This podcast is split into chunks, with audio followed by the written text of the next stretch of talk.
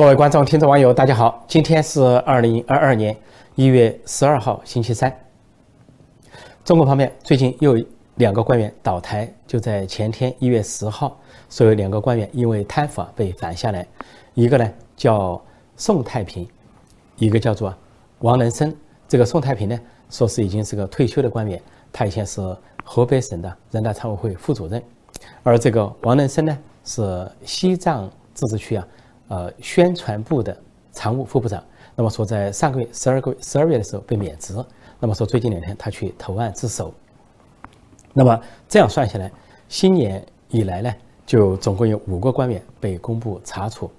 前几天公布的一个是叫张永泽，是西藏自治区政府的副主席，相当于副省长，那么还有一个叫王斌，是一个国营企业的老总，是中国啊。国家人寿保险公司的董事长啊，党委书记也是相当于副部级。那么另外一个呢，也是国企的老总，叫做张有喜，他是山西大同煤矿集团公司啊董事长和党委书记。呃，因为山西以产煤著称，这个大同煤矿公司呢也是很大的国营企业，所以他也相当于啊是副部级。这个五个人反下来了，是最近的情况。那么现在大家关切的就是这五个人。呃，究竟是谁反下来的？一种说法说习近平在反腐啊，或者说习近平、习家军在选择性反腐；但另一个说法是中纪委在反腐，也就是说赵乐际在反腐。是究竟是谁？另外呢，接下来的问题就是对谁更有利？就这些人倒台，这些副部级、副省部级官员倒台，是对习近平、习家军有利呢，还是说对反西阵营有利？那么可以梳理一下。这批反腐倒下的人呢，有一个有一个特点，那就是都副省部级，既不是省部级，也不是更高级别，也不是更低级别，都是五个呢，都是副省部级、副省级或者副部级这么一个级别。那么这个级别究竟在谁的范围内？呃，按照中共内部的潜规则，如果说上升到中央级别，政治局委员、政治局常委，那一定要是中共高层都同意，比如政治局常委级别啊，呃，七个七大常委啊。甚至包括国家副主席啊，甚至包括政治老人中的主流派都要同意，才有可能法办一个呃呃政治局委员或者是啊政治局常委。那么省部级呢，有可能会报到这个不一定报到政治老人那里，有可能会报到这个政治局常委、政治局。那么所以副省部级那属于什么呢？应该说作为中纪委啊中央纪律检查委员会啊，它有这样的功能，有这样的职能，它可以直接的反掉副省部级以下。啊，不用上报，或者说呢，先斩后奏，也就是说可以自己动手。那么再看这五个人呢，除了是副省部级这个特点以外，还有两个特点。一个特点涉及到有一些官员是六零后的官员，就新生代的官员。那么比如说西藏这两个，一个是政府副主席，一个是宣传部啊常务副部长，一个是六九年生的，一个六二年生的。那么都是在习近平时代被提拔的，尤其在十九大之后被提拔的。这个时候他们被反下去啊，啊，不能说，呃，他们就是前朝的官员，这个说说的太勉强。呃，因为现在呢，尽管啊，中共党媒党报不太介绍人的简历，甚至简化，简化到只有一个出生日期，只有一个是哪里人，当了什么官，什么学历，有的还简化到连出生日期、籍贯都没有，就跟调往香港那个军警头目。一样调到香港去啊，连他的这个呃籍贯和生日都不介绍，显得非常的神秘。这五名副省部级官员中呢，还有一名官员叫王斌，他是人寿保险集团的董事长、党委书记。那么他是五零后，那么也就是说，在习近平上任前，他就在银行系统为官。那么之后呢，在习近平上任之后呢，他先是做了太平保险公司的董事长和党委书记。到了十九大之后呢，又做了。这个人寿保险集团的董事长和党委书记，他是在现任的位置上被反下去。那么他的情况呢比较复杂，既可以说他在银行系统工作的时候可能跟王岐山熟识，但是他的主要提拔过程呢又在习近平时代，所以这个人的判断就比较难。但是另外两个人呢就比较容易，另外两个人呢都是在卸任三年之后才被反下去，就其中很有玄机。一个张有喜是山西省大同煤炭集团。这个董事长和党委书记，那么他是在二零一八年就退休了，在三年之后，二零二一年突然说他这个腐败，把他拿下。其实呢，就在习近平第一个任期内，在山西呢，曾经把所有的官员都拿下，但这个人呢，居然幸免。啊，当时是习近平跟王岐山搭配反腐，当时他们还是搭档。呃，习近平第二个任期，两人才翻脸。那么两人搭档的时候搞选择性反腐，帮习近平巩固权力。那么当时呢，为了反一个前朝官员令计划中办主任胡锦涛的大内总管，为了令计划，说令计划成立了个西山会，说山西的官员都到北京到朝拜令计划。因此，为了反令计划，不仅把令计划打入秦城大牢，而且清理所谓西山派，就到山西啊，把这个山西的上上下下的官员全部拿下来，啊，省委书记，啊，这个副书记，啊，副省长等等，大多数投入大牢，有少数是靠边站。但是当时呢，只有一个省长，就是李鹏的儿子李小鹏幸免于难，而李小鹏是特大贪官，他比山西的任何官员都贪。因为他从这个华能集团就开始贪起，后来这个弃商从政，呃，从国营企业到了山西为官，又一路的贪，是大贪官著称。但因为习近平对他很欣赏，因为习近平承认他父亲那一套六十大屠杀啊，挽救了共产党，那么就对李小鹏呢提携有加。呃，不仅在山西当高官，后来跑到国务院当一个部长，所谓交通运输部长。说当时呢，李小鹏大贪官反而没事，其他人都倒了。还专门发明了一个词语，当时习近平方面发明了一个词语叫“山西塌方式腐败”。结果山西塌方式腐败的时候，那个张有喜没事，作为大同公司啊董事长和党委书记没事。他是在十九大开完之后，二零一八年才平安退休。但退休三年多，突然把他给反下来了。这就说明了，这个反他不见得是来自于习近平或者习家军，就有可能出自中纪委赵乐际的手笔。那么另外一个人呢，就更有玄机了。这个人宋太平，他在二零一八年十九大之后才卸任了河北省人大副主任，也是在三年后，最近呢被反了下去。但梳理这个人的为官痕迹呢，却大有玄机。他呢是在河北起家，他是河北人，也在河北当官，后来在河北升官，在河北退休。他早年的时候当个河河北的，呃，叫任县任务的任啊。任县啊，县委书记，之后呢，逐渐当到了，呃，比较省省的这个职务，比如说人事厅厅长了，这个省委组织部副部长呢，还有张家口的市委书记，保定市的市委书记，最后呢，当到了河北省人大的副主任，然后在这个位置上退休，退休之后就安居了三年，突然现在把他拎出来，说他是腐败。事实上，这里面有一个机关，机关就是他当。河北省县委书记、任县县委书记的时候，跟另外三个人敏感的人呢是同时期当县委书记，一个就是栗战书，当时是河北无极县委书记；一个是习近平，当时呃河北省正定县委书记；还有一个是王富玉，王富玉就是去年落马的前贵州省委的副书记。当时呢，王富玉在河北省的呃叫怀路县当县委书记。这个怀买的县获得的获，当地的读怀，所以叫怀路县，梅花鹿的鹿。那么这四个人同一时期是县委书记，都从那个时候起家。那公开的资料显示呢，说习近平跟栗战书在那有交情，后来仕途上相帮相持，以至于进入中南海之后啊，就是最铁的铁哥们儿啊，铁杆亲信。栗战书当中办主任，后来人大委员长啊，鼎力的帮习近平成为政治局常委中是唯一的铁杆。那么这个，但是前不久这个王富玉出事之后，各种线索又指向了栗战书。就王富玉在河北当县委书记的时候啊，当这个怀路县县委书记啊，就跟王就跟那个栗战书结识，说后来才有搭档。这个王富玉后来到海南省当省委副书记，再后来到贵州省当省委副书记，就跟栗战书在贵州省搭档，贵州省搭档。而这个官员呢，这个王富玉被查出了从海南当官到。贵州当官二十多年，一直在贪腐，贪腐巨大，涉及了四点三五亿。那么在去年十月份已经受审完毕，他也供认不讳，但是到现在都没有判决。按照他所贪腐的金额，应该判无期徒刑或者是死死缓，死刑缓期两年执行，但是一直没有下文，就不知道要么就是栗战书在背后包庇他，要么就是反西阵营还要继续运作，通过王富玉把这个栗战书啊运作到里边。说最近，李在说神秘的消失，最后有戏剧性的复出啊，重新现身，消失两周，恐怕这里面大有猫腻。那么这个，所以这次提到这个宋太平呢，这个宋太平三年之后突然被拎了出来。那么事实上，在历史上呢，跟栗战书也有关系，因为他在河北为官，任县县委书记，那么就极可能在那个时候，这四个县委书记互相都在官场有交集，然后呢，通过一些省里开会啊，互相认识之后，相帮相持，就是习近平、栗战书、王富玉和宋太平这四个人，所以汇集到现在呢，这个宋太平落马就更为可疑了，极可能也是中纪委和赵乐际的手笔。说到最近落马的这五个副省部级官员，他们的名字也很有意思，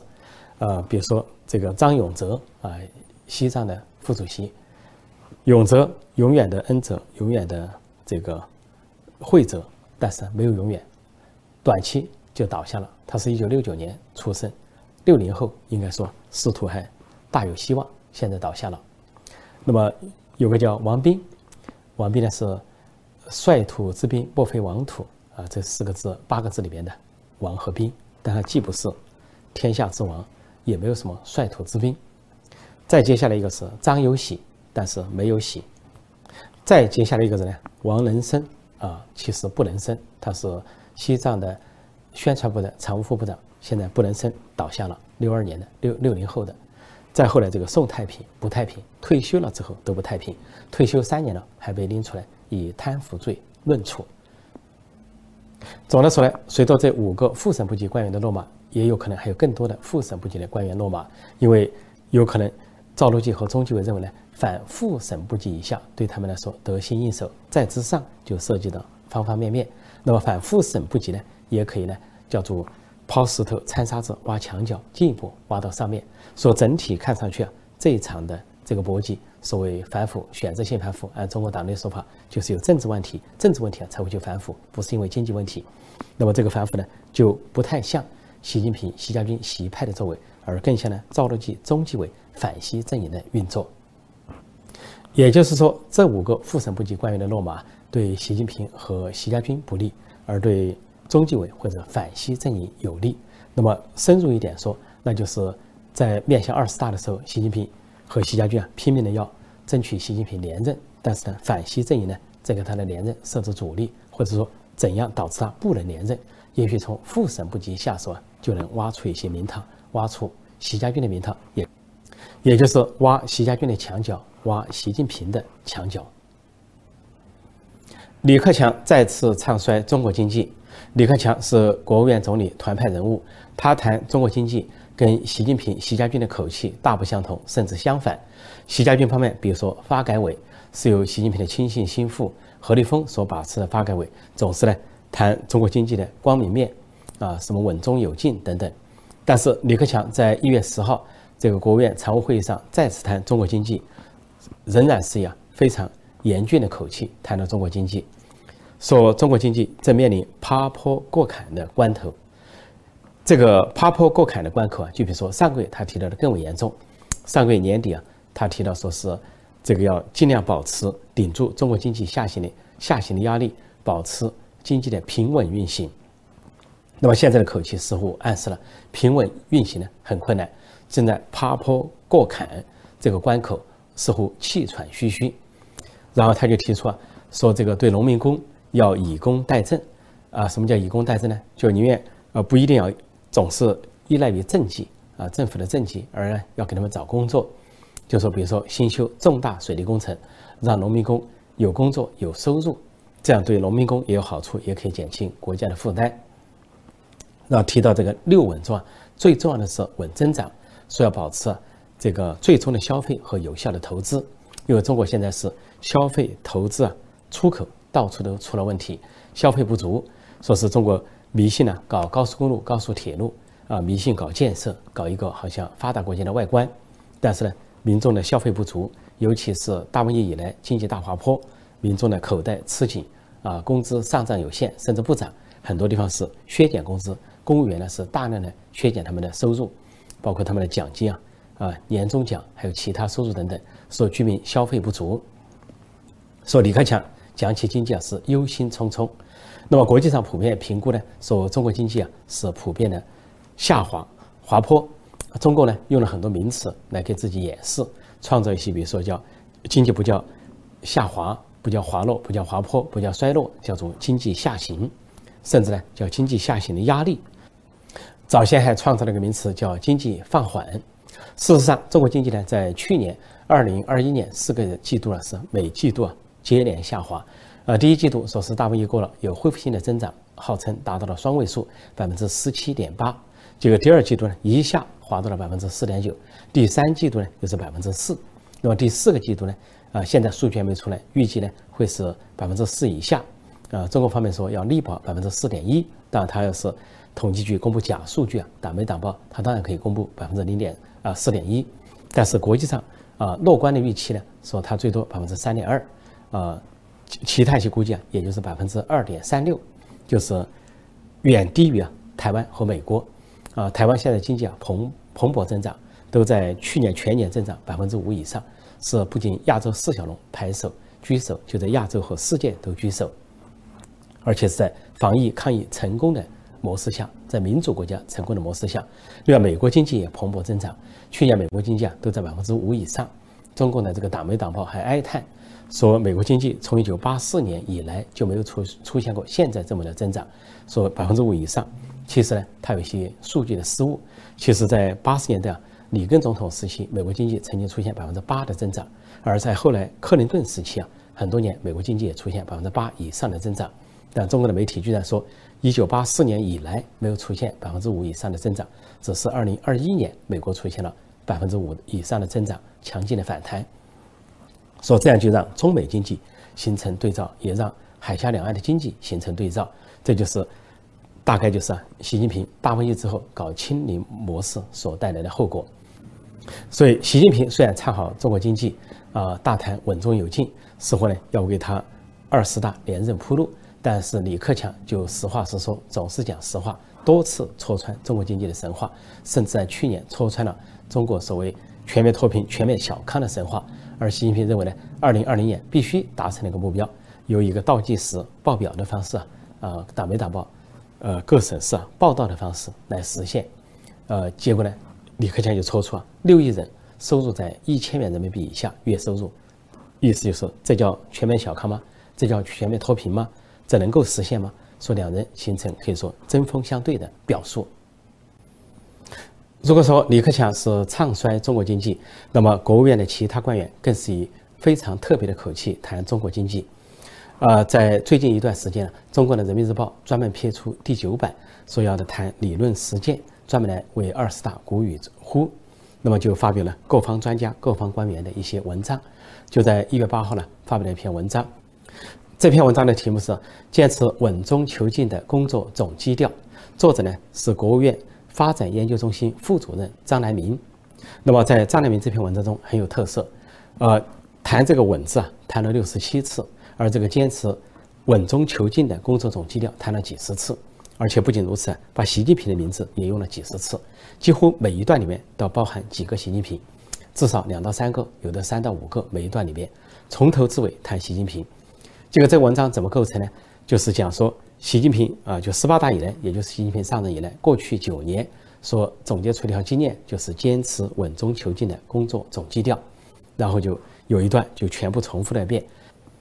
就从二零一二年数起，一直数到二零二一年，每一年呢都一个年份加一句话，就是呃二零一二年坚持稳中求进的工作总基调，一直到每一年都重复这句话，一直到二零二一年坚持稳中求进的工作总基调。这个重复呢，就跟打八股一样，就跟鹦鹉学舌一样，不知道究竟有什么意义。另外呢，每一段里面提到习近平，要么提习近平经济思想，要么提习近平新时代中国特色社会主义，要么就提习近平指出或者习近平总书记指出，还有就是以习近平为核心的党中央，还说呢要落实啊，坚持以稳中求进为工作总基调，那么就要执行以习近平为核心的党中央的重大部署等等。总之，这篇文章读完了之后，让人呢就是如堕五里云，而且觉得这些句子反复重复，究竟什么意思？那有的媒体报道解读呢，就这个官员躺平，以躺平的姿态搞党八股，就照抄，把习近平的东西拿来照抄，然后相当于歌颂习近平，把稳中求进来反复重复，啊，就相当于是支持这条路线。然后呢又把这个稳字抢了六十七次，就表示一个工作。其实事情绝没有这么简单，因为这个作者张来明他是国务院发展研究中心副主任，那么他绝对不是吃干饭的人，吃闲饭的人。他既然能当上这个位置，肯定对经济有所研究。那么他为什么写出这个党八股的文章呢？与其说他是在躺平，不如说他是以某种特殊的方式在讥讽讥讽习近平。因为过去九年都知道，习近平呢想什么东西南北中一把抓，号称党是领导一切的，也就是总书记领导一切。最后呢就搞个党管经济，跟李克强的市场经济形成对照，啊，形成一个对洽。因为在以前的时代，比如说胡锦涛、温家宝时代，都是总理温家宝抓经济。而胡锦涛作为总书总书记抓党务，协助经济，但是习近平非得把李克强的权利拿过来，要把李克强边缘化，生怕自己的大权旁落，而且通过自己的亲信，比如副总理刘鹤或者发改委主任何立峰去抓经济、大谈经济，所以就不仅走了一条党管经济的路线，也是王沪宁给他的馊主意，而且呢，还不断的提出稳中求进。不管经济是上升还是下滑，都叫稳中求进。所以，这个作者国务院这个官员呃张乃明在这里提到稳中求进的时候，是一种讽刺，意思就在问：过去九年，大家看一看，看看产值，看看这个发展趋势，看看整个国民经济的形势，是稳中求进呢，还是稳中求退？其实呢，连稳中求退都不是，恐怕是不稳中求倒退，这才是他要讲的含义。那他为什么强调稳字六十七次呢？就说明不稳。意思就是不稳，暗示呢，因为不稳，所以要强调稳。他为什么把坚持稳中求进的工作总基调啊强调每年强调一遍呢？说这就是习近平过去党管经济的啊唯一一条，